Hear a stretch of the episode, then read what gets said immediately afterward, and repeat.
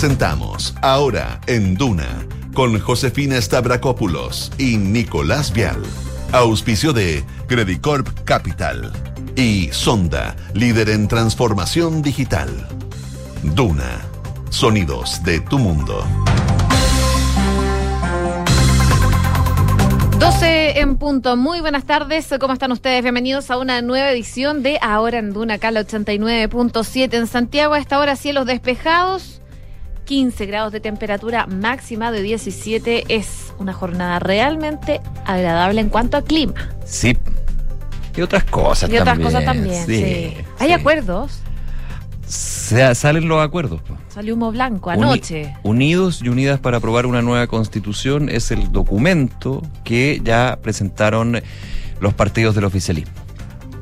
Ahí estaban hablando recién en un punto de prensa dando a conocer los puntos a los que llegaron como acuerdo durante la noche. Estuvieron trabajando harto rato. Sí. La No, y varias, y varias semanas Y también. varias porque semanas también. Habían puntos de desencuentro en varios temas con respecto a el socialismo democrático, a Chile Digno, a las distintas fuerzas del oficialismo que finalmente ya hace algunos minutos, la voy a estar comentando, entrando en detalle, por supuesto, durante el programa, eh, proponen reformas en el caso que gane el apruebo y se vaya implementando la nueva constitución. La propuesta de nueva constitución, solamente un adelanto entre los que estaban ahí en el aire, ¿Mm? en toda esta discusión política. Se mantiene la Cámara de las Regiones, no se restituye el Senado, se termina con eh, la posibilidad de una reelección presidencial consecutiva. Eh, se especifican algunos temas. Bueno, vamos a ir de a poco contándoles porque tenemos el documento, ya están las declaraciones y eh, un nuevo insumo para este camino al plebiscito, porque hay un acuerdo aquí en las fuerzas políticas del apruebo, hay también acuerdos con respecto a eh, fuerzas políticas del rechazo. La democracia, bueno, la democracia cristiana también, pero es que apruebo, pero independiente, aparte, digamos, de las fuerzas de, del oficialismo. Bueno, vamos a estar conversando de eso, por supuesto. Es algo que se sigue desarrollando a esta hora, esta como, comillas, ceremonia que se hizo eh, en la Biblioteca del Congreso Nacional acá en Santiago Sí, para entregar las propuestas. Vamos a estar hablando de eh, la votación en sí, porque el sábado se conocen dónde uno va a votar, los locales de votación. Muy importante porque puede, ahora sí que puede cambiar. Ahora sí, porque te va a tocar más cerca Claro. de la casa. Qué bueno eso. Súper bueno. Y también vamos a estar hablando de COVID-19, casos que siguen al alza. El día de hoy, más de 13.000 casos. Cambios también en lo que se esperaba con respecto a un eventual, lo pongo en condicional todavía, estado de excepción eh, de, eh, constitucional de emergencia en la región de los ríos. Hubo una reunión, dos reuniones en realidad de la ministra del Interior Isquia Siches, primero para presentar lo que es la nueva comisión que va a estudiar la reforma a carabineros. Se le preguntó justamente por esta reunión con la ministra de Defensa, las Fuerzas Armadas, las policías, donde se esperaba que se anunciara este estado de excepción para los ríos. Se dijo, hay un cambio en el itinerario, hay nuevos antecedentes para la conversación con el presidente de la República, así que en la tarde habrían novedades o no con respecto a este punto en particular.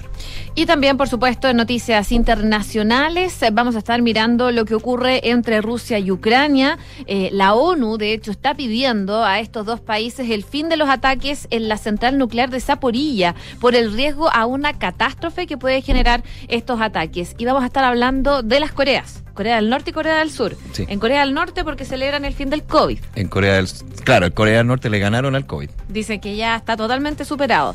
Y en Corea del Sur están viviendo las peores lluvias en décadas. Sí. Así que vamos a estar con eso. Vamos a estar con eso y más, pero como siempre aquí en Ahora en Duna tenemos la pregunta del día. Dice así, los acuerdos llegados por el oficialismo para cambiar la nueva constitución, si es que gana el apruebo, ¿te hacen cambiar tu intención de voto? Pueden votar sí, no, tengo que verlo. Si es que no lo han visto todavía, espérennos unos minutos porque vamos a ir con el detalle en un ratito. Sí, porque es interesante, porque están las dos cartas del apruebo al rechazo, pero también las subcartas. Claro, lo que se En esta propone, mesa. si es que gana el apruebo, gana el rechazo. Siendo 11 de agosto, con miras al 4 de septiembre, el plebiscito. ¿Moverá la aguja? Vamos a ver. eso. Kike Yabar, ¿cómo el hombre de la aguja, Bien. ¿y ustedes? Bien, El que bien. mueve la aguja. Es como el, el COVID-19, tiene variantes y Y subvariantes. su variante. Ex- Mejor eso, más que las cartas. La Claro. variante y la subvariante. Es verdad. Muy, bien, muy bien. ¿eh? Gran analogía. Total. Está- está- pero Totalmente. es bueno. Está este iluminado, está iluminado. Es bueno este cabrón. Sí, total. Y eso Bueno. que salió anoche. Preparando el programa de Oye, ¿Qué tal pero- si salimos? Otro día bailar. más. Otro día más. Sí. Pero es que la tiraste así como. Y salió anoche. ¿eh? Y salió Sí. anoche, ¿Qué, van a pensar los O que sea, no me es que yo si salgo en la noche, al otro día, Pero es que usted- olvídense de mí. Usted llega con el pan. po. bueno, Sí, pero. Kiki Yabar también se levanta temprano. Pero no tanto como tú. Ah, no al alba. Eh, viernes 18 20 horas. ¿Y qué tal si salimos? Vamos ¿Qué tal con los titulares. Vamos. El Ministerio de Salud informó 13.198 casos nuevos de COVID-19 y 51 personas fallecidas por causas asociadas al COVID-19, según cifras que fueron informadas por el DEIS. La positividad nacional llega al 15,11% luego de que se informara el resultado de más de 90.000 exámenes entre antígeno y PCR. En cuanto a camas críticas disponibles, estas llegan hoy a 246 habilitadas a nivel nacional. Ya se los adelantaban, el oficialismo llegó a un acuerdo sobre las reformas a la propuesta de nueva constitución. Los dirigentes de Apro Dignidad y el socialismo democrático estuvieron reunidos durante la noche y hasta la madrugada de este jueves para conseguir el resultado al que había instado el presidente Gabriel Boric. El texto fue presentado hoy por el actor Alejandro Goich y fue firmado por los presidentes de las colectividades. El, presidente- el expresidente de la República, Ricardo Lagos Escobar, valoró los acuerdos alcanzados por el oficialismo de cara a las reformas para el proyecto de nueva constitución en el caso de que gane el apruebo el 4 de septiembre. En ese sentido, el exmandatario aseguró que lo que ocurrió ayer es un signo positivo, que va en la dirección correcta y esperemos que ahora sí las cosas que hagan, porque en buena parte de lo que hemos tenido en esta caldera a presión que no se podían hacer los avances. El Ministerio de Salud, a través de la Subsecretaría de Salud Pública, anunció un sumario contra el Ceremi de Bio Bio, Eduardo Barra, quien aseguró que el presidente Gabriel Boric lo mandató a hacer campaña por el apruebo. En tanto, la vocera de gobierno, Camila Vallejo, calificó los dichos del Ceremi como graves porque agregó que la presidencia es para todos los funcionarios del Poder Ejecutivo. El alcalde de Recoleta, Daniel Jadwe, criticó al oficialismo y señaló que el proyecto de cuatro séptimos huele a cocina de muy malos cocineros. Los mismos que nos quisieron bajar el quórum para bajar la constitución de la dictadura, nunca en 30 años, ahora corrieron a bajar los quórum para poder cambiar lo que hizo el pueblo de Chile, dijo el alcalde de Recoleta. La directiva de la democracia cristiana se desmarcó de la decisión que dicen es unilateral del presidente de la Falange, Felipe Del Pin, de retirar la querella criminal contra Fuad Chaín por administración desleal. No conocemos las razones de la decisión, dijo el resto de la mesa falangista. El superintendente de salud, Víctor Torres, aseguró que la situación que vive las ISAPRES es crítica y que no quiere bajarle el perfil a esa situación. En ese sentido, el super aseguró que esta situación crítica por la que cruzan las aseguradoras privadas hay que dimensionarla en su justa medida, añadiendo que hasta el día de hoy no hemos tenido ninguna insolvencia, aunque manifestó que le preocupa que esto pueda suceder. Noticias del Mundo, la alta comisionada de la ONU para los Derechos Humanos, Michelle Bachelet, condenó hoy que 19 niños hayan muerto en los territorios palestinos ocupados como consecuencia de las últimas hostilidades entre el Estado de Israel y Palestina. De esas víctimas, 17 murieron de, en esta escalada de violencia de, en la franja de Gaza del 5 al 7 de agosto, de un total de 48 víctimas mortales confirmadas por el Ministerio de Salud de ese territorio palestino y corroboradas también por la oficina de la ONU. Ucrania acusó a Rusia de nuevos bombardeos en el área de la central nuclear de Soporilla.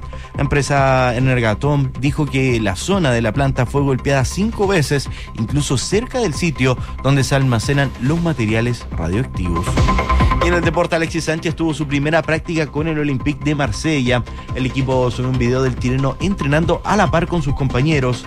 Además, el delantero aclaró sus dichos de ayer, en los que uno dijo que nunca es ídolo en su país y que causaron bastante revuelo.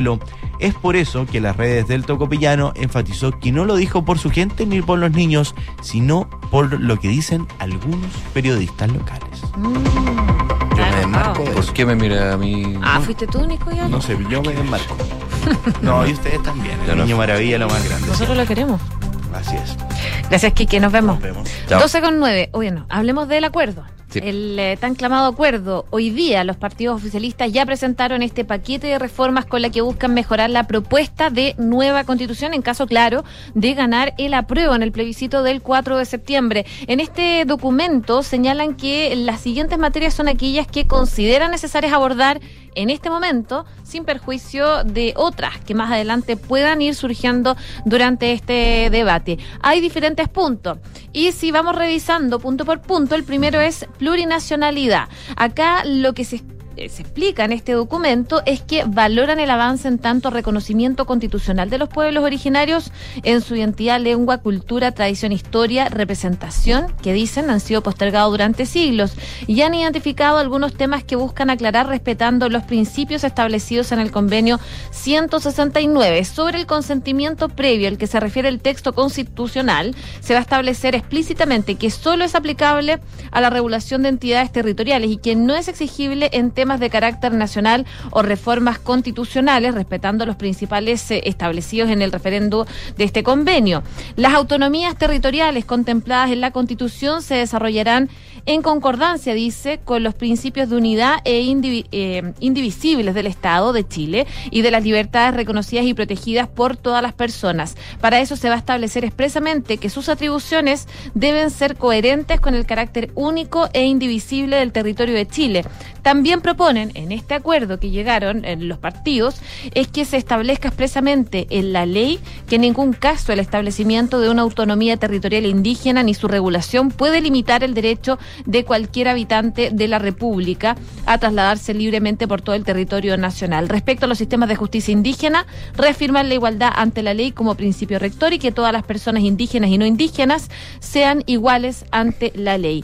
Y la justicia indígena solo se aplicará a miembros del mismo pueblo, será voluntaria y no tendrá competencia respecto a delitos penales. Eh, a todo esto ya está el documento en Duna.cl. ¿ah? Estamos yendo rápido varios puntos, pero son cinco: plurinacionalidad, como tú decías, derechos sociales, seguridad, sistema político y poder judicial, los que establece eventuales reformas o compromisos de reformas para el perfeccionamiento de esta propuesta si llegara a ganar el apruebo. Vamos con el segundo punto. Duna.cl, le insisto, está ya el documento ahí. Derechos sociales.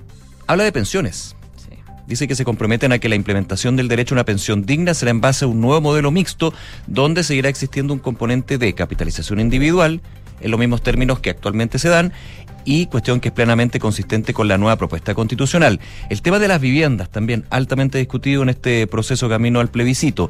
El derecho a la vivienda y el derecho a la propiedad están absolutamente asegurados, siendo complementos para dar continuidad a la actual política. Se asegura explícitamente que la propiedad de las viviendas, indistintamente el tipo de propietario, se va a proteger bajo cualquier circunstancia.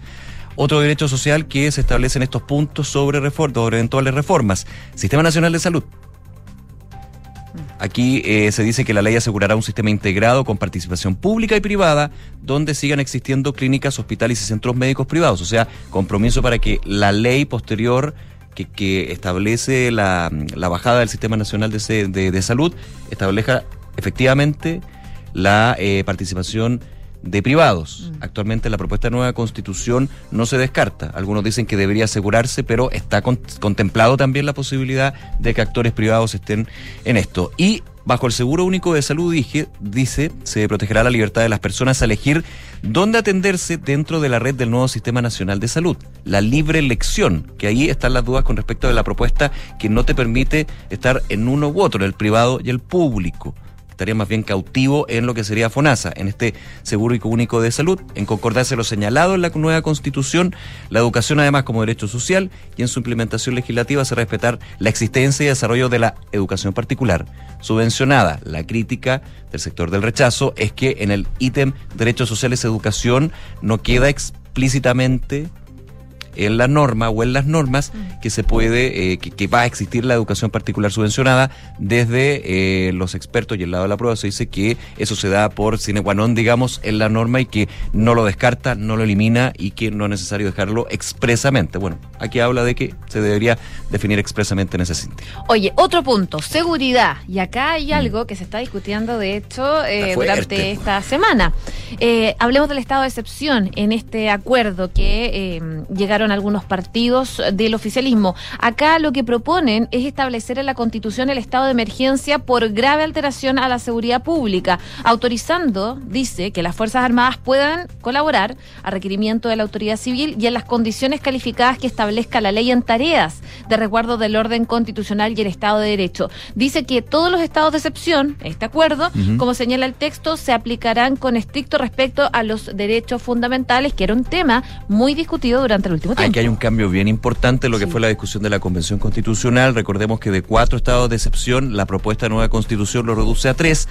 En la interpretación de convencionales y expertos de la, de la, de la prueba, se apunta que el estado de emergencia queda dentro del estado de calamidad pública. Claro. Pero desde otra vereda se dice que no queda bien claro eso y que de hecho técnicamente se elimina el Se estado de elimina emergencia como una herramienta que tenga el presidente de la República muy en la contingencia, con los estados de excepción de emergencia que están en la macrozona sur, Que se aprobó ayer, que se aprobó que ayer. se podría que se extender a los ríos hoy día. Y podría se generarse un nuevo decreto para los ríos con 15 días, eh, ampliado a 30 y luego pasar por el Congreso. Entonces se repone, podríamos decir, en este compromiso de las fuerzas oficialistas el estado de emergencia. Ojo que fue un temazo en la Convención Constitucional porque ahí habían distintas interpretaciones.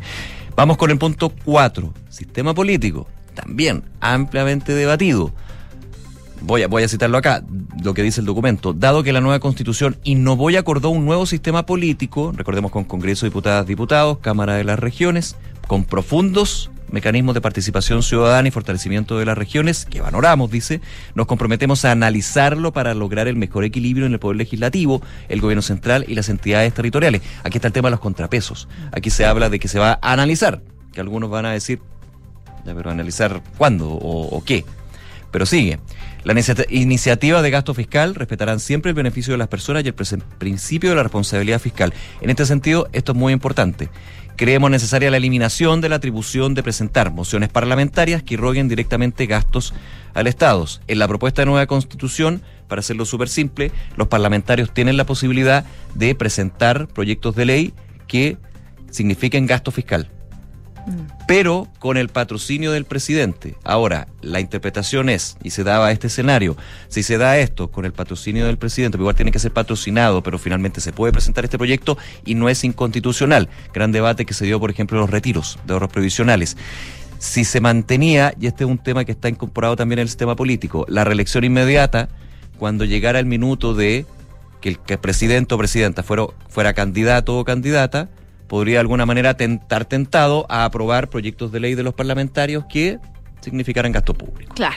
Ese es el otro punto que también considera este documento, donde se busca eliminar lo que es la reelección inmediata que está establecida en la propuesta de nueva constitución, la inmediata consecutiva, digamos, ocho años pensando. Y por último, Poder Judicial eh, también es parte de este acuerdo que llegan en los partidos y que eh, dice eh, este texto, reconocida expresa y reiteradamente en la propuesta de nueva constitución, es un principio fundamental para el Estado de Derecho que regirá toda la eh, implementación normativa. Proponemos reemplazarla en la constitución la denominación sistemas de justicia por la de Poder Judicial Claro. y proponen también revisar la composición del Consejo de la Justicia para asegurar su integración por eh, una mayoría de jueces. También creen que conviene hacer explícito que la calificación de los jueces por ese, conse- eh, por ese consejo eh, no considerará el contenido de su fallo. Dame un segundo ahí, José, que es importante también el poner en contexto. Muchos dirían es cambiar el nombre, porque la propuesta de nueva constitución habla de sistemas de justicia, Sí. que considera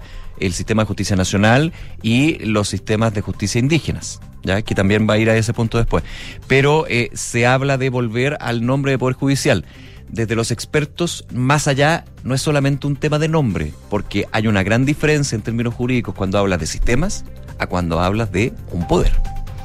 Sí, bueno, hay varias reacciones que se están generando. En la previa, por supuesto, también hubo algunas reacciones porque se conoció anoche, más bien hoy día en la madrugada, la llegada de este acuerdo por parte de partidos eh, del oficialismo y se le consultó esta mañana al diputado del Partido Socialista, Marcos Ilavaca, respecto de este acuerdo para modificar la nueva constitución en caso de que gane el apruebo. Esto fue lo que dijo esta mañana en Durán Punto. asociación, eh, sobre todo cuando son públicos, no son cocinas. Esto es, eh, y para aquellos que acusaban las antiguas cocinas, esto es gobernar. La- el gobierno, o cuando se ejerce poder, o cuando se toman decisiones y uno es parte de la estructura del poder, tiene que negociar, y tiene que conversar, tiene que parlamentar. Y la acción en el Congreso es un, es un proceso de parlamentar permanentemente. Si eso le llaman cocina de manera despectiva, creo que es un error. Esto es el ejercicio efectivo de, la política. Esto es, esto es política pura, es decir, el arte de ponerse de acuerdo con otros para poder encontrar una solución a las graves necesidades que hoy día el pueblo de Chile requiere. Eh, Y creo que en definitiva hoy día algunos están aprendiendo qué significa ser gobierno. Sí. Bueno, ahí eh, también respondiendo a las críticas de lo que eh, han llamado algunos como la cocina, que lo ven en forma un poco despectiva. Lo decía el alcalde Daniel Jaue también en una en un programa en YouTube, si no me sí, y, hay historia acá, pues en memoria. Muchos de eh, los parlamentarios o miembros del actual gobierno fueron críticos acérrimos del concepto cocina. O sea, o de hecho, cuando salió el tema cocina, inmediatamente aparecía una foto de eh, el ex senador Andrés Saldívar. Sí, bueno, eh, lo que decía en el fondo acá el diputado de la vaca es que eh, la negociación cuando es pública no es cocina, que finalmente esto es más bien gobernar. hay un punto ahí, porque yo también he tenido conversaciones, entrevistas con algunos miembros del socialismo democrático y de otras fuerzas, y hacen un poco la diferencia. Esto no es cocina porque ha sido más público. Sí, pero desde trascendido. O sea, hay un trabajo periodístico de distintos medios que, lo hace público. Claro, pero no había una cosa oficial y formal. A ver, al final, pongamos las cosas en su, en su punto. Lo importante es que salgan a acuerdo. Y si le pone cocina. Sí, que se lleguen a acuerdo. Es una cosa histórica acá. Y era lo que también estaba buscando el presidente Gabriel Boric. Lo importante es que te llegue un buen plato y que, el cocinero cocine bien, ¿no? Si quiere seguir en esa figura. De todas maneras. Sí. Oye, 12 eh, de la tarde con 20 minutos. Vamos al otro lado de, esta, de este camino al plebiscito. El rechazo. En Radio Universo conversaron con el diputado de la UDI, Guillermo Ramírez, quien aseguró que en caso de ganar el rechazo en el plebiscito de salida, cito, nuestro plan B es un nuevo proceso constituyente que partiría desde una hoja en blanco, también estableciendo que este proceso tendría que ser paritario. Esto eh, ha sido todo un tema en términos de qué pasa si gana el rechazo. También recordemos que desde las fuerzas de la oposición, no toda, aquí sin el Partido Republicano, por ejemplo, eh, los partidos de eh, el anterior Chile Vamos, digamos, también presentaron una serie de puntos. En algún minuto se quitó porque eran más bien generales, pero también en términos de si gana el rechazo, la constitución vigente tiene que ser reformada sí o sí. Y por eso también el apoyo a algo que salió el día de ayer, que fue despachado para su próxima promulgación, que es la rebaja de los quórums de dos tercios a cuatro séptimos para reformas constitucionales. Entonces también está de la mano este punto. El diputado, de hecho, destacó la aprobación del proyecto que rebaja a cuatro séptimos los quórums de reforma constitucional, señalando que significa que de ganar el rechazo, solo necesitamos que en el Congreso cuatro séptimos estén de acuerdo en iniciar un nuevo proceso constituyente. Recuerda, hay una reforma constitucional que tendría que reactivar el proceso constituyente y no los dos tercios que era mucho más alto y que era lo que se necesitaba originalmente. Dice el diputado Ramírez, nosotros no vamos a hacer como la convención si gana el rechazo. Nosotros queremos que el acuerdo sea lo más amplio posible, pero si hay alguien que quiera trancar la pelota y evitar que haya un acuerdo, no va a poder hacerlo porque el quórum es de cuatro séptimos y no de dos tercios. Decía, nuestro plan B es un nuevo proceso constituyente, obviamente que va a partir de una hoja en blanco, que igual es es divertido recordar también lo que fue, y, lo pongo en la mesa, digamos, eh, el concepto de hoja en blanco fue muy criticado por en ese minuto el oficialismo. Cuando se hablaba de hoja en blanco, ¿no? Como los términos. Yo entiendo que la hoja en blanco es de este nuevo proceso pero de hablar de nuevo proceso, bueno ya, pero nos vamos a otro tema. Eh, eh, el diputado de la UDI también dijo que algunos criterios eh, están planteados, uno puede ver que hay ciertas cosas en que estamos todos de acuerdo, las personas que estén ahí en este proceso tienen que ser escogidos por las personas, no por los partidos ni el Congreso, vamos a entrar en una nueva elección, tienen que ser al menos convencionales de los que fueron en un plazo menor al que hubo. Y para esto no organismo dijo que redacte la constitución, tiene que haber paridad de todas maneras, estamos absolutamente comprometidos con esto.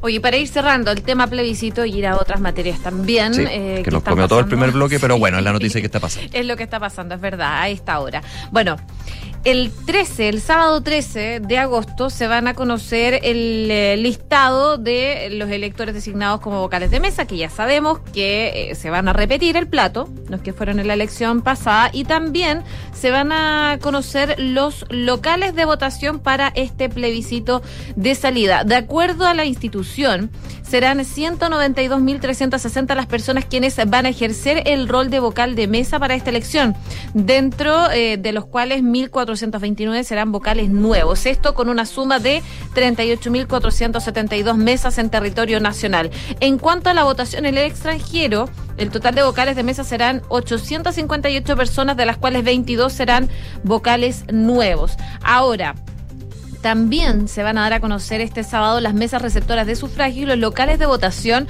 donde deberán asistir eh, el electorado para cumplir con su voto obligatorio. Y esto hay que reiterarlo, es obligatoria esta elección.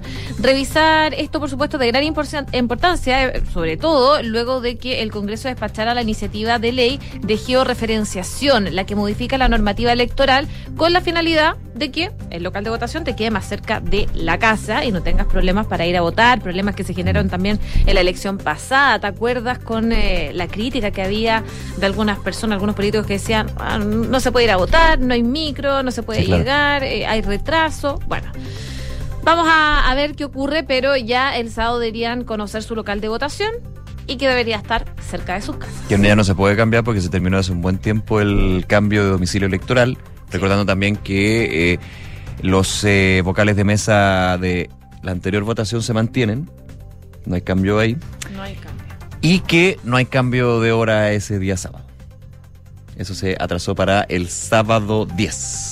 Mira, estoy viendo fechas importantes. Bueno, aparte de lo que se va a conocer el fin de semana. Ah, dale. El 20 de agosto vence el plazo para divulgar encuestas, resultados de encuestas. Era el 20 de agosto ya. 20 de agosto. El ahí hay el periodo de silencio. Que sí, ahí silencio hasta el 4 de septiembre, por supuesto. El 30 de agosto el Servicio Electoral publica en diarios el facsímil de la cédula de votación, que también es importante. ¿Te acuerdas cuánto fue de concejales? No, la de concejales. que era un papel. Y la de convencionales igual era grande. Un papiro. Aquí va a ser un papelito que diga apruebo o rechazo.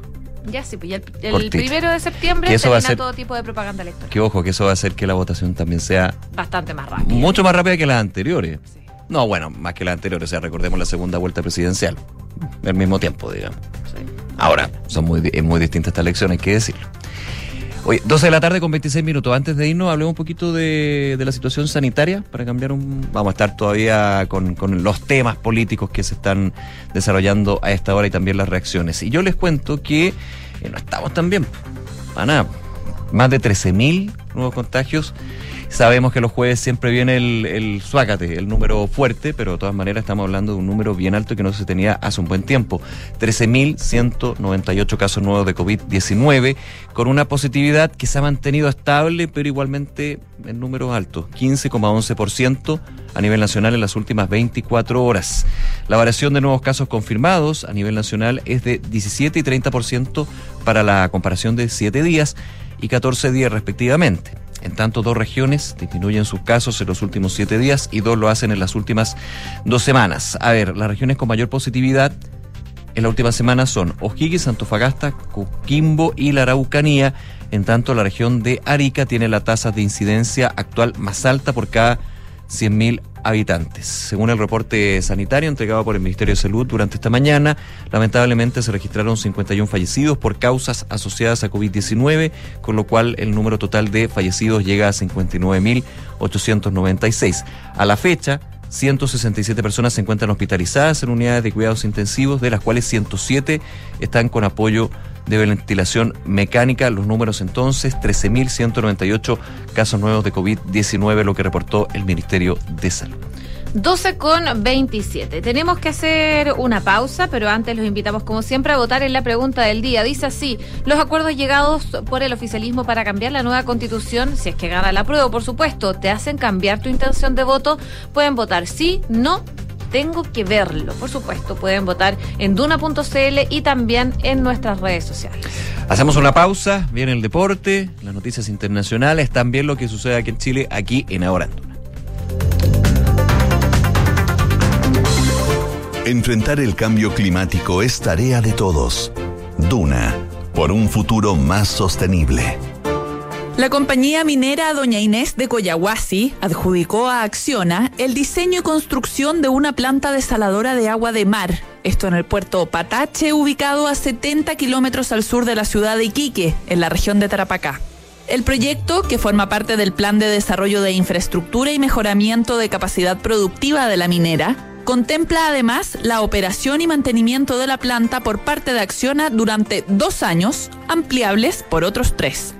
La desaladora tendrá una capacidad de producción de 1.050 litros por segundo para una de las principales empresas mineras chilenas y una de las mayores a nivel mundial. Acciona, expertos en el desarrollo de infraestructuras sostenibles para recuperar el planeta.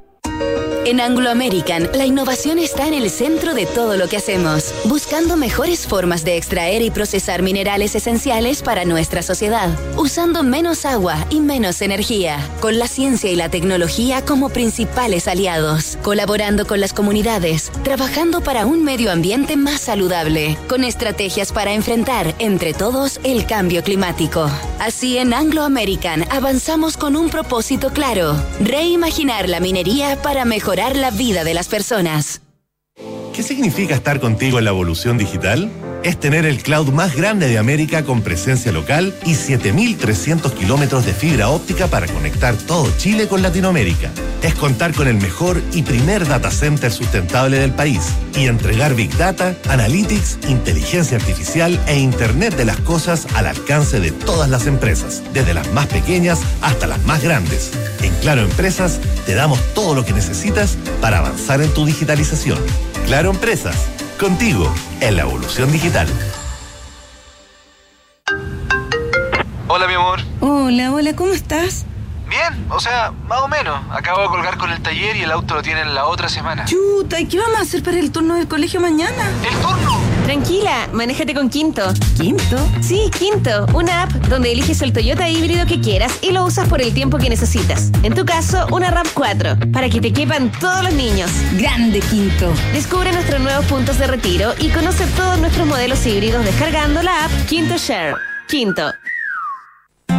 La fusión de diseño y ciudad es Smart Living. Y este es uno de los pilares de Inmobiliaria Hexacón. ¿Buscas un departamento de cuidado, diseño y ubicación privilegiada, además de ser una buena inversión? Entonces Casa Bustamante es lo que andas buscando. Emplazado estratégicamente en Avenida Bustamante 1007. Este es el primer proyecto de Smart Invest by Hexacón, el nuevo canal y cartera de productos de Inmobiliaria Hexacón, creado exclusivamente para inversionistas. Infórmate en www.exacon.cl.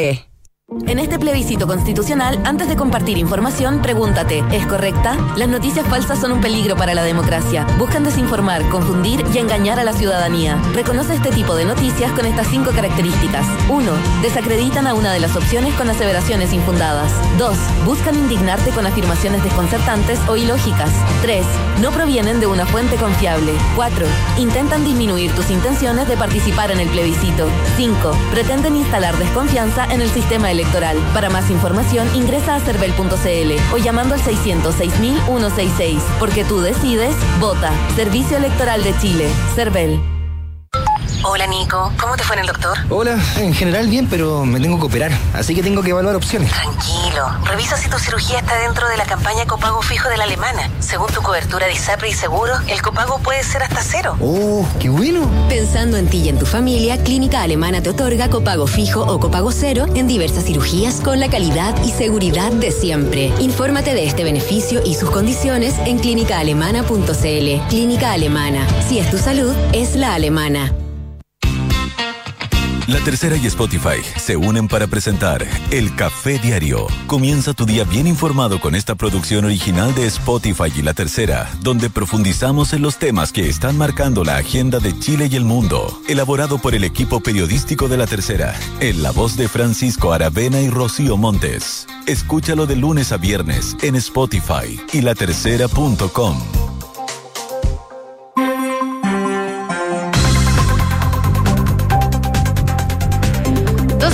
33 minutos, estamos de regreso en Ahora en Duna. Es momento de revisar noticias del deporte con Francesca Ravizza. ¿Cómo estás, Fran? Muy bien, ¿y ustedes? Bien, todo bien.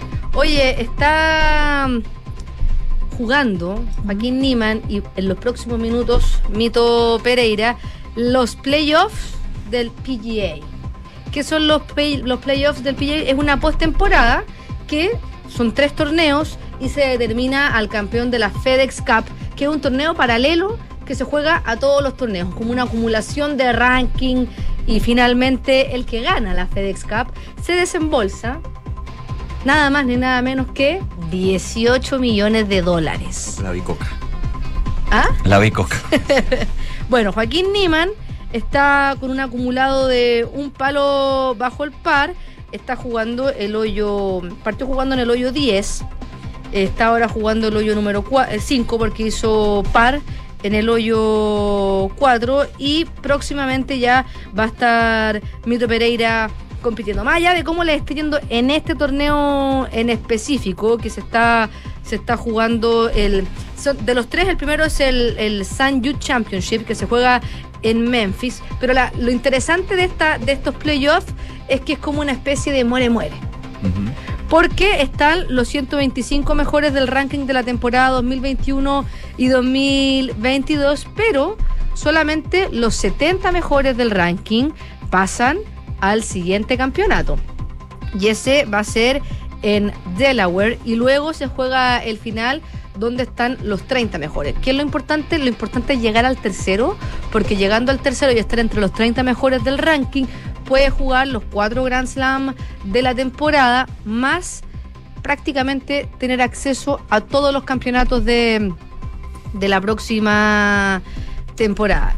Eh, Joaquín Niman está 21 en el ranking de la Orden del Mérito y Mito Pereira 39, por lo que seguramente, bueno, Joaquín Niman está sí o sí clasificado al segundo torneo y Mito Pereira seguramente también, pero idealmente que pase el corte para poder ya estar más, más, más holgado de, presión, así que hay que estar atentos a, a los chilenos que seguramente les va a ir bien, esperemos, en eh, estos playoffs y poder tener ya asegurados los cupos que prácticamente ya los tienen asegurados. O sea, Mito Pereira, después de haber eh, hecho una excelente. No me, no me puedo acordar en, en qué Grand Slam quedó tercero. No me puedo acordar. Pero. Me encantaría ayudarte. Sí, pero él ya está No es expertise. No, pero él ya está prácticamente clasificado a todo, así que esto también viene un poco a consagrar el- el- la, la buena temporada que han tenido ambos teni ambos golfistas, quiero decir, en, en el PGA y algo nunca antes visto también en nuestro país, tener dos golfistas de primer nivel chilenos en el circuito del PGA. Y les quería hablar de tenis también, porque se están jugando los Masters de Canadá y Alexa Guarachi, número 27 del ranking de dobles mundial, se metió en los cuartos de final del WTA 1000 de Toronto. Está recuperando el ritmo porque el año pasado estuvo muy cerca de meterse en el top 10. Cambió de partner. Está ahora con la eslovena Andrea Klepak, que es número 22 del ranking en doble. Entonces han tenido altos y bajos porque es difícil cambiar de, de partner en, en los deportes, sobre todo en el tenis, Seguro. en los dobles del tenis, cuando eres doblista, que en verdad necesitas conocer al derecho y al revés a tu partner. Se impusieron cómodamente ante las locales Bianca Fernández, que es 667 del ranking en dobles, y Leila Fernández, que es 56 del ranking de dobles. Leila Fernández, que aprendió a jugar tenis, su papá le enseñó mirando videos del Chino Río. Y ahora es una de las grandes promesas del tenis femenino. Su expertise son, eso sí, eh, los singles, pero en doble está 56. Se, se impusieron en 47 minutos. Le ganaron 6-1, 6-2. Y en los dobles se van a enfrentar mañana ante la mexicana Juliana Olmos y la canadiense Gabriela Dabrowski. Así que bien por Alexa Guarachi, que está ahí retomando su nivel, pero quería hablarles principalmente de que ayer Serena Williams Mm. tuvo su primer partido después de haber dicho que em- había empezado la cuenta regresiva para, Para su retiro del tenis. Perdió 6-2, 6-4 ante la suiza Belinda Bencic, que es número 12 del mundo. Recordemos que este es uno de los primeros partidos que tiene segundo Serena Williams desde que estuvo un mes, sin ju- un año sin jugar. Un año. Desde Wimbledon del año Ya había- pero ya había estado en otro torneo. Había estado en otro torneo, pero ha estado muy esporádicamente y de hecho eh, con, a punto de cumplir 41 años y sin el ritmo de entrenamiento o de competencia, más bien porque Serena Williams nunca ha dejado de entrenar, se notaba que físicamente no estaba en su mejor en su mejor nivel, o sea, se la veía bastante lenta, su principal arma que siempre ha sido fue el saque, pero no fue suficiente porque eh, no está tan ágil. Entonces correr y sobre todo con las lesiones que tiene eh, es muy complejo y por eso ahí las otras tenistas que son además más jóvenes y que están en mayor competencia eh, le, le pudieron le pudieron ganar. Sin embargo, Serena Williams dijo me hubiese gustado jugar mejor pero he tenido unas emociones tan especiales estas últimas 24 lógico. horas que no es por menos que no he podido jugar como me hubiese gustado. Importante destacar. De hecho, estaba con, con, con llanto en un minuto cuando se despide, digamos, del, torneo. Sí. Porque Belinda Bencic, que en el tenis cuando tú ganas te entrevistan al tiro. Sí. Y generalmente el jugador que pierde o la jugadora se va a los camarines. Bueno, Serena Williams se quedó un tiempo, le hicieron una pregunta a la Suiza y le dice, súper corto responde, y le dice, sabes, pero no me entrevistes a mí porque este es el momento Ah, de mejor. Serena Williams, así que eh, ocupa este tiempo para conversar Ah, con mira, no ella. Eso, bien. Eh, súper, súper buena compañera. Se, se nota que Serena Williams fue su ídola, Es además. que es el punto. Es po, su ídola. está- entonces- Estás viendo a tu a, la que veías cuando, Cuando chica. cuando llegaba y después terminó con cuánto hablamos ayer, 23 Grand Slam. 23 Grand Slam. Entonces, es como cuando se acuerdan la final del US Open con Naomi Osaka, que finalmente Serena Williams fue acusada de hacer coaching y terminó perdiendo el, el partido y Naomi Osaka ganó su primer Grand Slam y todo el mundo la abuchaba. Y Serena Williams un poco diciendo, bueno, aprovechemos el minuto y, y la pobre Naomi Osaka diciendo como, que lata, que me están abuchando a mí, o, o no a mí, pero la situación, porque Serena Williams también es mi ídola, entonces como tengo sentimientos ¿Cómo lo voy a querer perjudicar yo? Claro. Eso. Entonces, lo mismo pasó ahora. Ella dijo, bueno, eh, mm, soy súper mala para las despedidas, pero. Y dijo así como, muy a los Serena Williams, como, eh, adiós Toronto. Y, y después, como súper, súper corto. Y la organización le regaló una camiseta conmemorativa de los Toronto Raptors de la NBA y otra con los 22 años de su presencia en, en, en Canadá entre los, los- el- estos campeonatos en Ontario y Montreal. Y, Montreal eh, y además le regalaron una, un, un cuadro ahí homenajeándola con una, con una especie de, de póster de, de Serena Williams. De ahí de verdad se quebró. Es que debe ser muy emocionante porque Lógico. estaba su hija, estaba su marido y estaba el estadio repleto.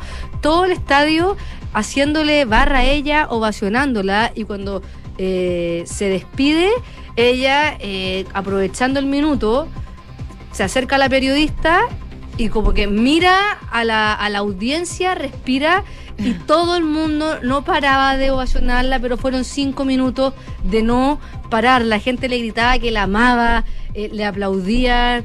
Entonces, o sea, que mm, yo no sé cómo pudo mantenerse en pie Mm. porque de verdad fue muy, muy impresionante y ella está viviendo eh, su despedida como ella quiere, al final con la gente, jugando y seguramente ya su última competencia va a ser el US Open, pero ella está en un proceso emocional que debe ser súper complejo y que debe afectar en su juego, o sea, tiene, su, tiene su tema también retirarse en el US Open.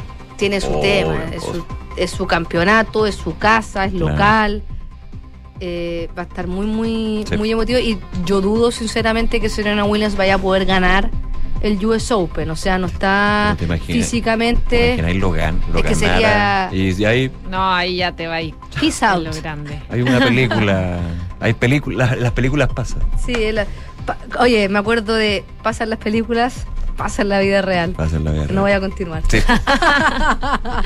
Gracias, Ya. Fran. Que estén bien. Nos vemos mañana. nos Chao. vemos. 12 con 42 minutos. Vamos al mundo porque hay novedades desde la ONU.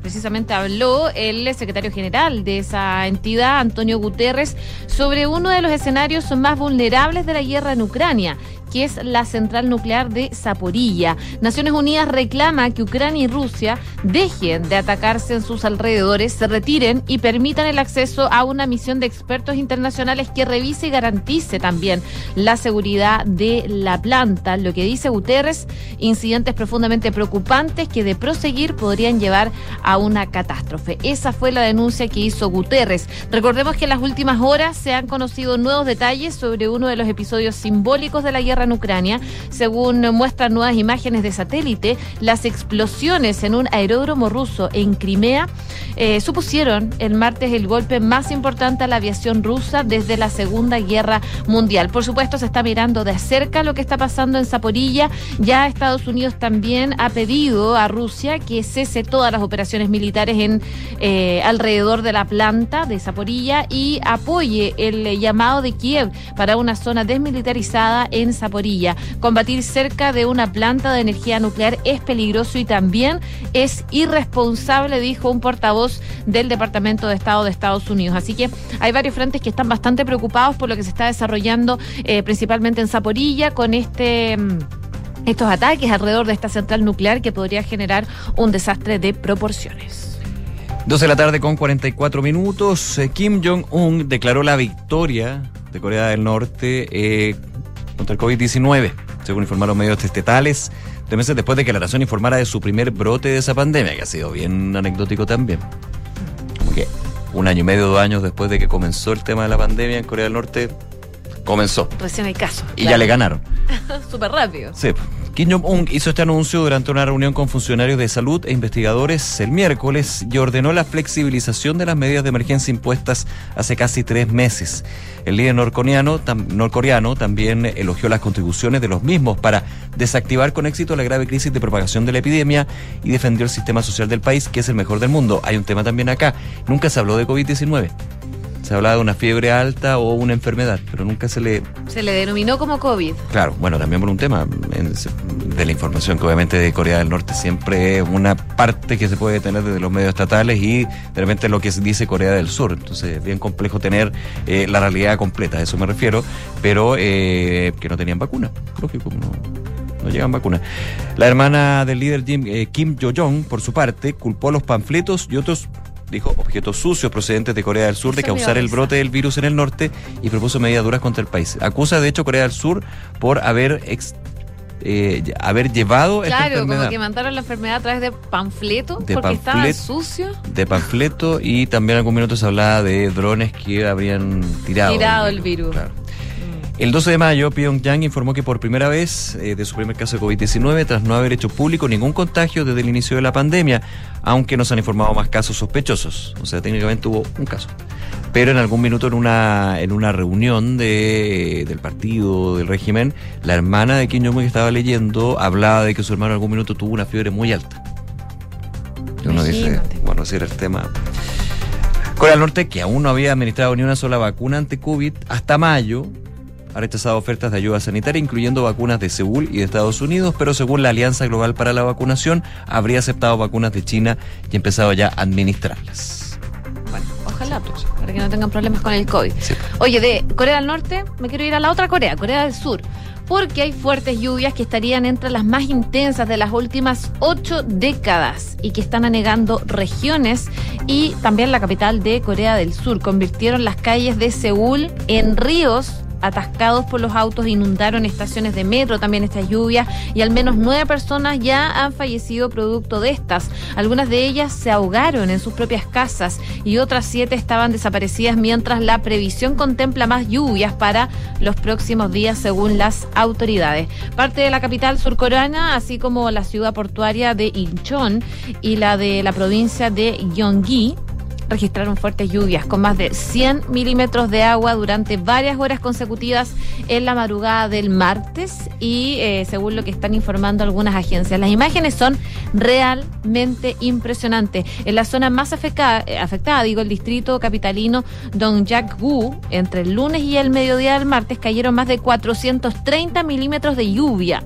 Las precipitaciones en la zona superaron los 140 milímetros por hora en un momento en el lunes eh, por la noche principalmente y es el registro más alto que tiene Seúl desde 1942. Estas inundaciones dejaron cinco muertos y cuatro desaparecidos en Seúl, mientras que las autoridades también registraron tres víctimas mortales en la provincia de Gyeonggi y una más en Gangwon. Entre las víctimas, las autoridades encontraron dos mujeres de mediana edad y un adolescente, todas de la misma familia que se encontraban en un semisótano. Así que impresionante las lluvias que se están registrando en Corea del Sur.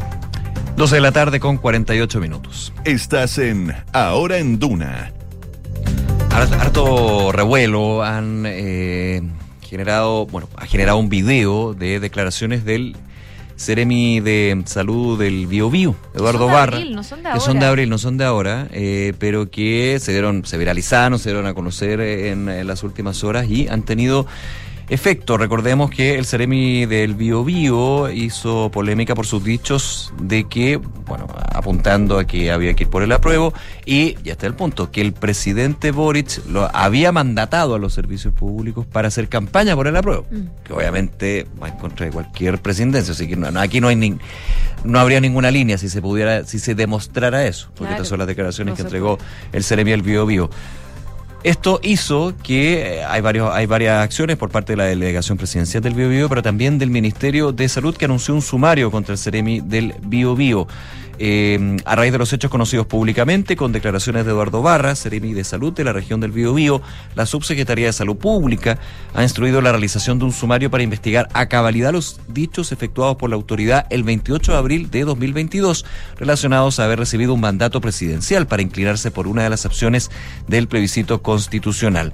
Eh, agrega, el Ministerio de Salud que se buscará determinar eventuales responsabilidades administra- administrativas y señalan que este procedimiento disciplinario es en base al cumplimiento irrestricto por parte del gobierno al dictamen de la Contraloría General de la República respecto a la presidencia con miras al 4 de septiembre al plebiscito de salida. ¿Cuáles son las declaraciones que generaron la polémica? 28 de abril del Ceremi de Salud, del Bio Bio. Yo voy a recoger lo que ha planteado el presidente Gabriel Boric, de quien yo estoy mandatado. Nosotros no somos indiferentes a lo que ocurra en los próximos meses, particularmente respecto a lo que es la Convención Constitucional y el plebiscito de salida. Nosotros como gobierno estamos disponibles para el apruebo y lo vamos a impulsar. Esa es nuestra opinión y como digo, estamos mandatados por nuestro presidente para plantearlo. Ayer se le consultó a la ministra vocera de Gobierno, Camila Vallejo, sobre estos dichos, dijo que son graves y que obviamente eh, están, eh, están revisando los antecedentes. No sé cómo habrá interpretado o qué habrá interpretado, dijo Vallejo, el, el Ceremi, pero evidentemente nosotros tenemos una labor y un deber de presidencia que tienen que respetar todos los miembros de este gobierno. Ojo que en la fecha en que fueron estas declaraciones es relevante también para el sumario. Fue Sí. el 28 de abril, no fue ayer. No le estoy bajando el tono, sino que haciendo lo que evidentemente podría ser parte de los antecedentes que se manejen en este sumario administrativo que va a pesar contra el Ceremi de Salud del Bio Bio por parte de la Subsecretaría de Salud. 12,50. Oye, hay un todo un tema con los delivery. Mm. Eh, bueno, y hay un proyecto de ley que busca regular, de hecho, los servicios de delivery y evitar el auge de los llamados motochorros. Esto lo van a presentar hoy día la diputada Paula Labra, independiente, pero que va por Renovación Nacional, junto a la alcaldesa de Providencia, Evelyn Matei. Este anuncio se va a realizar en el marco de una de las fiscalizaciones que realiza la municipalidad a motociclistas de la comuna, ocasión en que se va a dar a conocer el proyecto de ley que implementa la creación de este registro nacional de repartidores de delivery a través del sello delivery, fortaleciendo la función fiscalizadora de los inspectores municipales y disminuyendo también delitos conocidos como los motochorros. Así que lo que buscan con esta iniciativa es crear un registro nacional de repartidores a través de un sello delivery ante el auge de dicho servicio durante la pandemia del coronavirus, a la vez eh, que se ha ido convirtiendo también en foco de este tipo de delitos protagonizados por los motochorros que usan motos para cometer ilícitos. Bueno, en concreto, esta medida obliga a las empresas y a las personas naturales a crear y mantener un registro único de repartidores al interior de las empresas de plataformas, plataformas digitales de servicio, que contengan todos los documentos vigentes como la licencia de conducir, la visa de trabajo y también la mantención vehículo. Esto, según se detalla, con el propósito de asegurar la fiscalización que establece la legislación chilena al momento de efectuar la conducción del vehículo, así como también brindar mayor información a aquellas personas que eh, efectúan el uso de estas. Así que, eh, de alguna forma, se trata de evitar la delincuencia eh, de eh, principalmente este método de los motochorros fiscalizando a las empresas de delivery. No sé si te ha tocado, pero de repente en grandes avenidas, yo la otra vez lo vi en Apoquindo, cómo se llevaban una cantidad de motos que estaban siendo Ah, fiscalizadas visto, de delivery Sí, porque no tenían documentos. Sí. Y eso es lo que se busca evitar. Pero pasa y súper seguido. 12 de la tarde con 53 minutos. Hablemos un poquito de política. Ayer estaba bien, bien intenso y bien complejo el escenario para la democracia cristiana. Esto a raíz de la querella presentada por la mesa del partido contra quien fuera su expresidente, también exconvencional, eh, Fuad Chaín. Y pasaron varias cosas. De hecho, ayer yo me sorprendí cuando en un minuto en la noche me metí en varios temas y de repente me dicen, oye, pero si ya se retiró la querella. Y yo, ¿cómo? Sí, pues, efectivamente fue retirada por... eh, ha- hay un tema ahí, la mesa directiva dice que fue por el presidente Felipe Del Pin. Que fue unilateral. Que fue unilateral. Bueno, eso ha generado también un quiebre importante, un quiebre, por lo menos una desaveniencia entre el presidente y su mesa, porque a través de un comunicado, el primer vicepresidente, el segundo vicepresidente, la tercera vicepresidenta, Yana Proboste en este caso, además del resto de la mesa directiva y eh, la Juventud Demócrata Cristiano, dieron, eh, dijeron no entender los motivos del presidente eh, Felipe Del Pin para retirar la acción judicial y pidieron al Ministerio Público y a los tribunales continuar con la investigación contra Chaín. Recordemos eh, que la, que, eh, la querella al expresidente se le acusa de administración del- desleal y de celebrar una serie de contratos sobre inmuebles propiedad del Partido Democrático Cristiano que dijo la querella retirada que comprometen seriamente su patrimonio. En este mm, comunicado de la mesa directiva, sin su presidente, dice, hoy nos hemos enterado del desistimiento de Felipe del Pin de dicha querella en acuerdo con el querellado Fuachain. Los demás integrantes de la mesa, que venimos a suscribir esta declaración, manifestamos nuestro desacuerdo con esta acción unilateral y señalamos que no conocemos las razones que tuvo el presidente del partido para renunciar a la defensa de la integridad patrimonial de la ADC, lo que podría entrañar una inhibición permanente para insistir judicialmente en el caso. Junto con esto, expresan en el comunicado que se debe tener presente que fue la propia administración de Chaín la que presentó algunos de los documentos objetados por el CERVEL, lo que determinó que dicho organismo remitiera los antecedentes al Ministerio Público, razón por la cual la democracia cristiana no podría quedar al margen de adherirse a estas acciones. No hay, pues, ninguna intención de formular un ataque político, sino que actuar en el marco del mandato. Apuntan a que esto, esta querella presentada por la DC, es un proceso de cuando se le pidieron los antecedentes a Fuad Chaín que fueran remitidos al servicio electoral. Es por ello que solicitaremos a la Fiscalía Centro Norte continuar con la investigación y de la misma forma al tribunal que tenga por no acogido el desistimiento de la querella presentada por el presidente nacional. 12. Mesa rota, a mi Sí, juicio. ya, o por lo sí, menos porque- el presidente rota las relaciones Ahora, con ¿qué va a pasar con el presidente Felipe del Pin? Ahí está. Ya, bueno, vamos a ver qué Todo pasa tema. con eso. 12 con 55. Quería calentar motores para la economía. ¿O vamos directamente a la economía? ¿Vamos directamente a la No, economía? no, dale, Sí, dale. es que eh, tiene relación con lo económico. Parte tú, dame Por la eso, cortina. Por eso, vamos a la Dame la cortina, que vaya la José. Ya, es que les quiero contar de datos que vienen del retail, del comercio, porque las ventas minoristas durante las semanas del mes pasado no lograron acercarse a los niveles que habíamos tenido en julio del año pasado y anotaron una fuerte baja según lo que reveló una medición que hace la Cámara Nacional de Comercio, Servicios y Turismos de Chile. Eh, según lo que explican en un comunicado es que este indicador semanal marca ya caídas anuales en las últimas cinco semanas que responden en gran medida a las altas bases de comparación que empezó a enfrentar el sector a partir de julio, sumando a un consumo que dicen desde este comunicado, desde la, desde la Cámara Nacional de Comercio, que se va desacelerando. En esa línea y en variación anual, las semanas de julio promedian entonces una baja nominal de 9,5% y una caída del 22,8% sin considerar supermercados. Es decir, en términos reales, se está hablando de una baja promedio semanal de 22,7% en el sector en julio y una caída del 36% al no considerar supermercados, según lo que desde este gremio. Respecto a la semana del 25 al 31 de julio, se evidencia una baja nominal de 8,7% anual en las ventas del retail y una baja del 22,2% frente a igual semana del 2021 al no considerar supermercados. Hay que recordar que durante julio del año pasado se avanzan a fase 2 las restantes comunas de la región metropolitana. A principios de ese mes y luego del 19 de julio, toda la región metropolitana está en fase 3. A la vez avanzaron de fase varias comunas a lo largo del país y eso también hizo que hubiese más movimiento. Respecto a los resultados semanales, en la semana 30 de las ventas minoristas marcaron un alza de 8% frente a la semana anterior. Así que son los datos que da el sector comercio que evidencia una fuerte caída en las ventas semanales y no está logrando mantener los niveles que se registraron durante el año pasado. Ahí hay que considerar otras cosas también. Había bastante más liquidez. Hay bastante más liquidez, claro. Eh, ayudas los estatales, retiros. retiro los 10 por- del 100%, lógico. O sea, la base comparativa y el contexto era completamente Totalmente distinto. distinto. Oye, te quiero dar el dólar, pero no me No te carga el dólar y yo te lo voy a buscar. Ah, no, aquí me va a cargar, aquí me va a cargar. Un clásico. Que se está moviendo.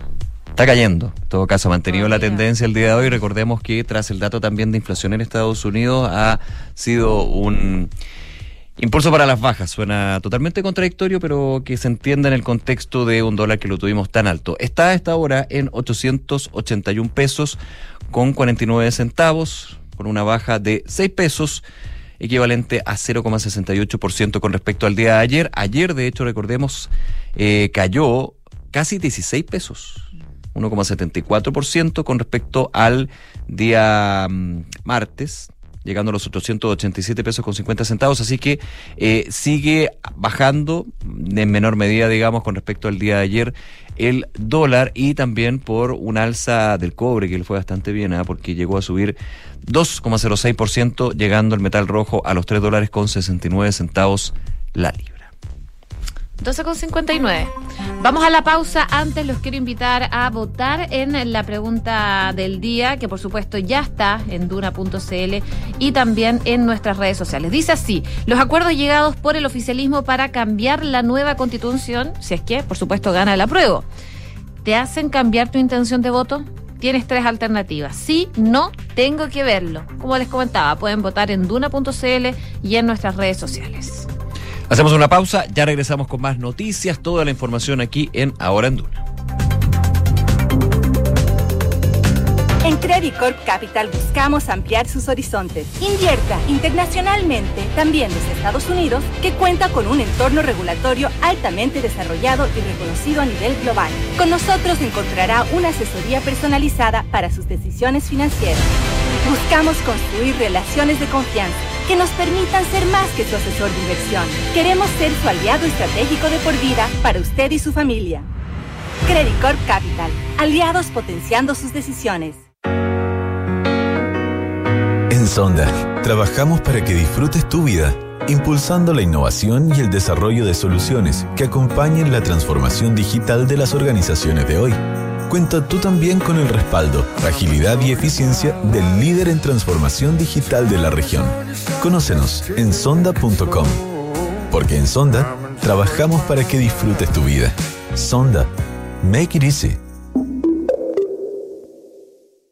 CB Galería es un espacio de espíritu amplio en Vitacura, donde podrás encontrar seis de los más honderos restaurantes de Santiago, galerías de arte con exposiciones que invitan a ser descubiertas, vanguardistas tiendas de diseño y decoración, una chocolatería premium, una pastelería boutique y servicios bancarios y de turismo. En CB Galería conviven el arte, la gastronomía, la arquitectura, la botánica y el diseño, que fluyen en una experiencia que te invita al ocio recreativo. Alonso de Córdoba 4355 Vitacura, www.cbgalería.cl.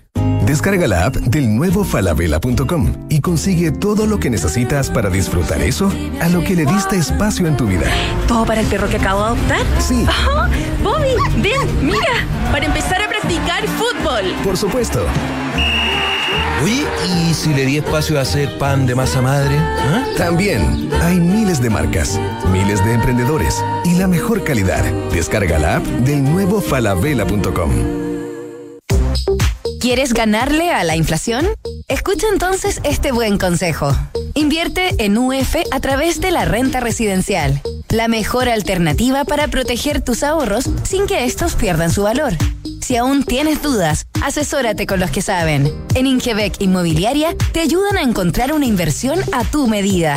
Anota este buen consejo. Más adelante me lo vas a agradecer. Ingebec Inmobiliaria. Tu inversión, nuestro compromiso.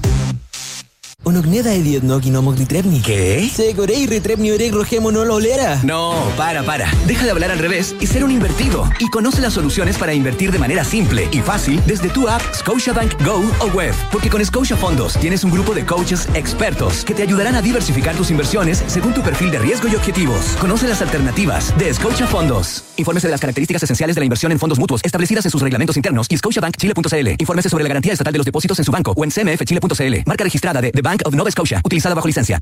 Digitaliza tu área de recursos humanos con Talana, la más completa y robusta plataforma para la gestión de personas. Ahorra tiempo y costos, gestiona los turnos de tu equipo, firma digitalmente, calcula remuneraciones, establece y cumple objetivos y encuentra el talento ideal para tu empresa. Todo desde un solo lugar. Únete a las miles de empresas que ya han digitalizado su área de recursos humanos con Talana. Conoce más en talana.com. En agosto celebra el Día del Niño en Parque Met. Te invitamos a dar una vuelta por el pulmón verde de Santiago en teleférico de martes a domingo y festivos de 10 a 18.45 horas. Compra tus tickets en parquemet.cl e infórmate de este y otros panoramas del Parque Metropolitano de Santiago en redes sociales arroba.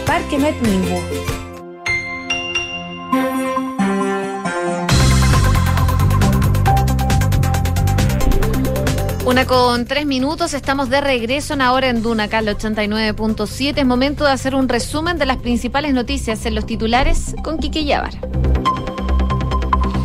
La ministra del Interior, Isquia Siches, comunicó hoy desde La Moneda que durante la tarde de este jueves se comunicará finalmente si el Ejecutivo decreta el estado de excepción en la región de los ríos, luego de los múltiples hechos de violencia que se han registrado en la zona. Siches informó esto luego de sostener una reunión con las policías y el Ministerio de Defensa, donde aseguró se presentaron nuevos antecedentes de la situación en la zona, por lo que se conversará con el presidente de la República y el comité político antes de anunciar la determinación durante esta tarde. El oficialismo llegó a un acuerdo sobre las reformas a la propuesta de nueva constitución. Los dirigentes de Apro Dignidad y el Socialismo Democrático estuvieron reunidos durante la noche y hasta la madrugada para conseguir el resultado al que instó el presidente Gabriel Boric. El texto fue presentado por el actor Alejandro Goich y fue firmado por los presidentes de los partidos de Apro Dignidad y el Socialismo Democrático, donde se consignan cinco puntos claves de reforma a la propuesta de nueva constitución, donde se reformula la plurinacionalidad, los derechos sociales, seguridad, sistema político y poder judicial. El expresidente de la República, Ricardo Lagos Escobar, valoró el acuerdo alcanzado por el oficialismo de cara a las reformas para el proyecto de nueva constitución en el caso de que gane el apruebo el próximo 4 de septiembre. En ese sentido, el expresidente Lagos aseguró que lo que ocurrió ayer es un signo positivo que va en la dirección correcta y esperamos que ahora sí las cosas se hagan porque buena parte de lo que hemos tenido en esta caldera a presión en la que no se podía avanzar. El diputado de la UDI, Guillermo Ramírez, aseguró que el plan de su colectividad en el caso de que gane el rechazo es un nuevo proceso constituyente con hoja en blanco y convencionales electos democráticamente. En ese sentido, el diputado UDI aseguró que su partido está porque el proceso sea paritario, con escaños reservados, aunque bajo criterios de proporcionalidad a modo de respetar la igualdad del voto. El Ministerio de Salud informó 13.198 casos nuevos de COVID-19 y 51 personas fallecidas por causas asociadas al COVID-19, según cifras que fueron informadas por el DEIS. La positividad nacional llega al 15,11%, luego de que se informara el resultado de más de 90.000 exámenes entre antígeno y PCR. En cuanto a camas críticas disponibles, estas llegan hoy a 246 habilitadas a nivel nacional. Y Ucrania acusó a Rusia de nuevos bombardeos en el área de la central nuclear de Soporilla. La empresa Energiatom dijo que la zona de la planta fue golpeada cinco veces, incluso cerca del sitio donde se almacenan los materiales radioactivos. Más tarde fue el ejército ruso quien acusó a las tropas ucranianas de atacar el reducto nuclear con misiles y artillería, dañando la subestación de la planta, donde descartaron, eso sí, niveles de radiación alterados o escapes de energía nuclear. Muchas gracias, Quique. Gracias a ustedes. Una con seis minutos. Bueno, finalmente eh, se dio a conocer este acuerdo de los partidos oficialistas. Se presentó este paquete de reformas con las que buscan mejorar la propuesta de nueva constitución en caso, claro, de ganar el apruebo. Este documento eh, señalan que eh, son algunas de las materias que ellos consideran necesario abordar en este momento, sin perjuicio de que otras más adelante pudieran surgir en este debate que se está generando de llegar a acuerdos previos a el plebiscito de cara a ver si se aprueba o se rechaza. Bueno, en el marco de todo esto, y luego de que el oficialismo diera a conocer este acuerdo con los puntos que buscan reformar la nueva constitución en caso de ganar el apruebo, el tribunal del Partido Comunista, Guillermo Tellier, que estaba de hecho en esta ceremonia en el Congreso Nacional acá en Santiago, en la Biblioteca del Congreso, dice que no pueden garantizar que van a hacer estas cosas, porque tendrá que haber un debate popular al respecto. Escuchemos sus palabras. Un acuerdo eh, que se refiere a la percepción ciudadana de que hay algunos puntos de la- del texto de la nueva constitución que a lo mejor no se entienden bien o que su reacción, porque unos puntos están en un lugar y otros en otra, no se juntan, ¿no es cierto?, en la, en la comprensión, eh, era necesario hacer este acuerdo para decir, mire, nosotros queremos asegurar tales cosas. Ese es nuestro compromiso. No podemos garantizar que vamos a hacer estas cosas. Porque esto tendrá que haber debate popular, como se ha dicho. Ninguno de nosotros quiere pasar por sobre la soberanía popular, la queremos respetar. Tampoco desdeñamos el trabajo de los y las convencionales. Han hecho un gran trabajo con este texto.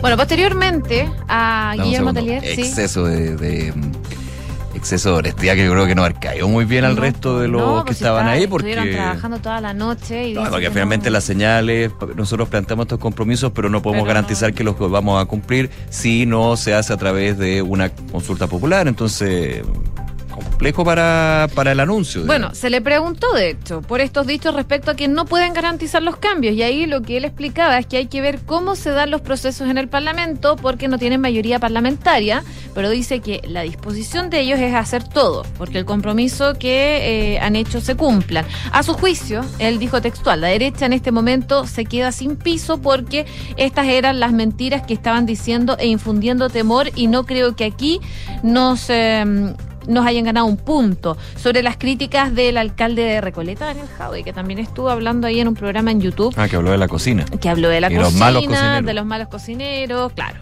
Eh, dijo que no sabe si él tiene claro lo que eh, ellos estaban discutiendo desde el oficialismo y dice que le da la impresión de que Jaude no sabía de lo que se estaba discutiendo. En estos casos hay que estar bien al tanto de lo que se está discutiendo. Es bueno que él revise primero este documento antes de dar una opinión tan lapidaria. De todas maneras, hubo otras reacciones. La líder del PPD, Natalia Pergentili, opinó que el acuerdo fue la primera gran prueba de generosidad. Recordemos que ella, si es que no me equivoco, fue la que impulsó esto, estos documentos de acuerdo Sí. junto al PPD. Es que el PPD ya había, eh, ya había hecho público hace un mes algo eh, un documento con ciertos puntos con que ellos de- reformarían.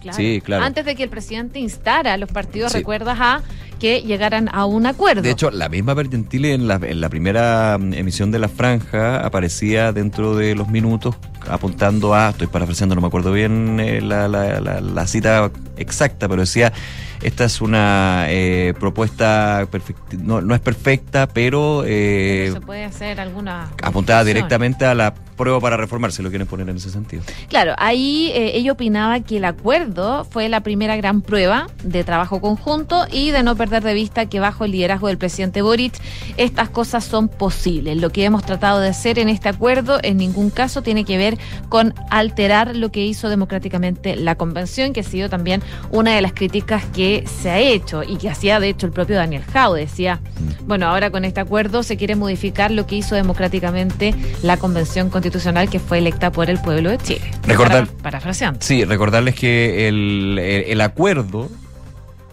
este está aquí. tengo un problema de internet increíble hoy día, pero eh, está en Duna.cl. Solamente decirles eso con los cinco puntos que eh, tiene este acuerdo que busca reformas a la nueva constitución en caso que gane la prueba: plurinacionalidad, derechos sociales, seguridad, sistema político y poder judicial. Una de la tarde con 12 minutos. Vamos a otro tema ah, que también eh, va a generar noticias durante la tarde. El día de hoy se esperaba en día jueves, ya es habitual, digamos, la reunión que hace, eh, que lidera la ministra del Interior Isquia Siches, junto a la ministra de Defensa Maya Fernández, los representantes de las policías y las Fuerzas Armadas para evaluar semana a semana el estado, de la situación del estado de excepción de emergencia en el Bío Bío, también la Araucanía, macrozona sur. Obviamente aquí lo que se esperaba era si se confirmaba o no que se va a establecer un nuevo estado de excepción, esta vez en algunos puntos de la región de los ríos, que ha sido pedido por distintos sectores de esta región y también a nivel nacional. Eh, ayer, de hecho, la tercera confirmaba que efectivamente ya estaría esto, pero la ministra del Interior se le consultaba y también autoridad del gobierno y apuntaban a que justamente tras este balance se haría un eventual anuncio, si fuera el caso o no.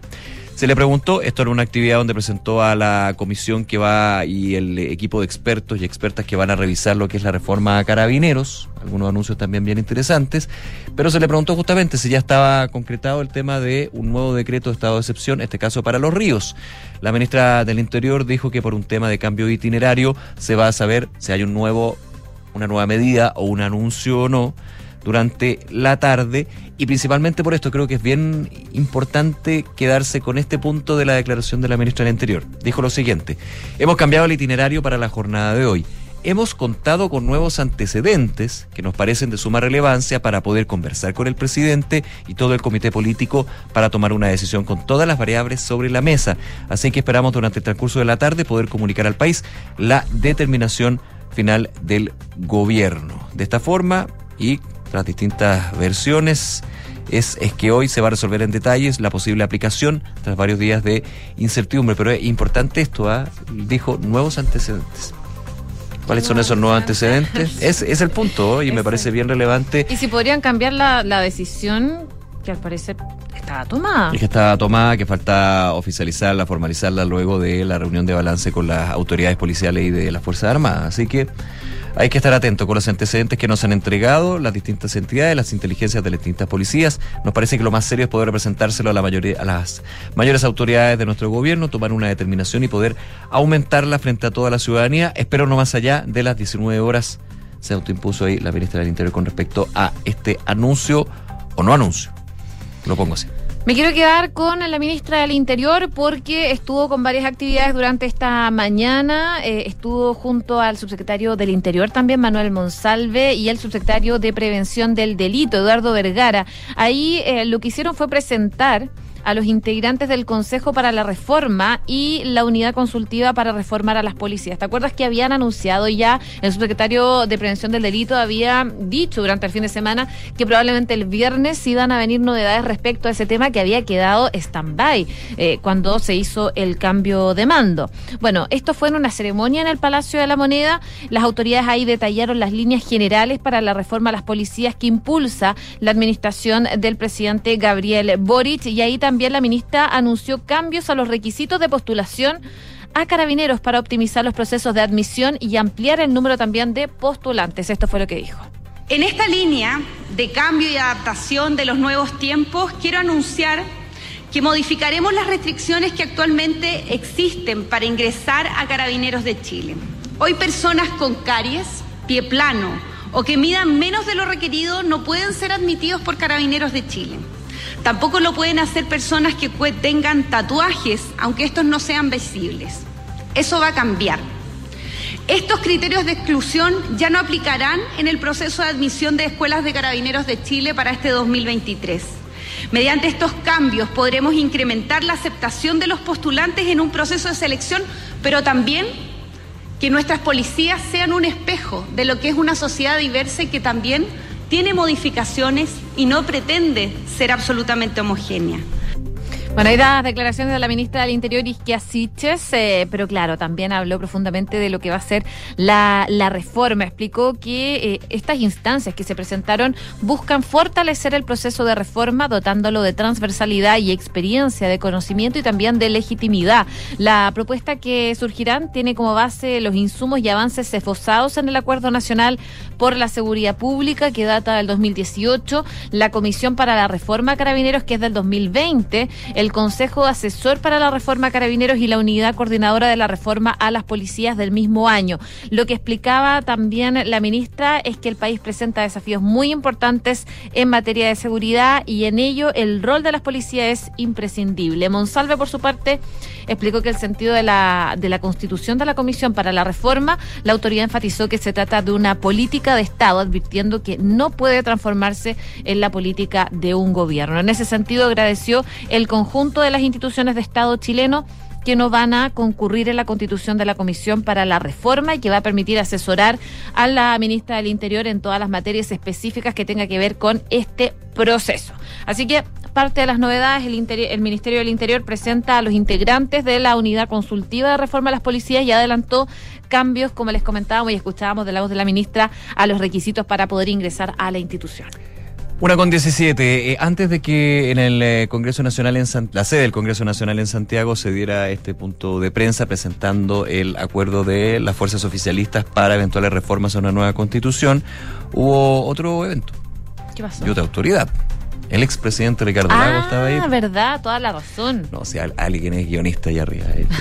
ahí estaba el presidente Ricardo Lagos, quien estaba en una actividad en, en ese punto y, claro, tuvo palabras con respecto a lo que es el proceso constituyente. Valoró los acuerdos, de hecho, alcanzados por los partidos de cara a las reformas para el proyecto de nueva constitución. Decía el exmandatario, creo que lo que ha ocurrido el día de ayer es importante y significativo. En la noche, cuando se confirma que había acuerdo en los partidos oficialistas, en el sentido que partidos que hasta ayer eran muy reacios a poder entender las necesidades que había que hacer.